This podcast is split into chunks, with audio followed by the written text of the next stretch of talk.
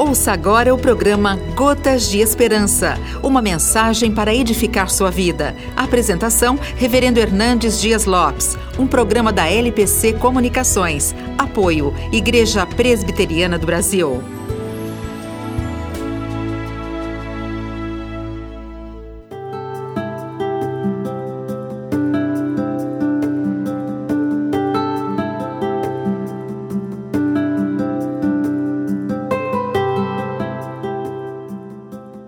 A ansiedade é o mal do século. É a doença mais democrática da nossa geração. A ansiedade atinge grandes e pequenos, homens e mulheres, doutores e analfabetos. A palavra ansiedade significa estrangulamento. Talvez você esteja sufocado e asfixiado por uma grande angústia. Jesus disse que a ansiedade é inútil.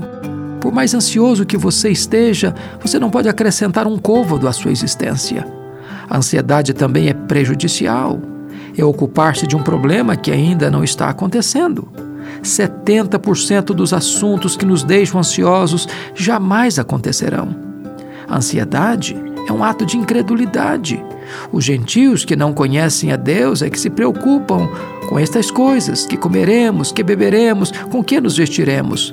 Você deve buscar em primeiro lugar o reino de Deus e a sua justiça, e as demais coisas vão ser acrescentadas. Agora mesmo, deposite toda a sua ansiedade aos pés de Jesus, porque Ele é poderoso para tomar conta da sua vida.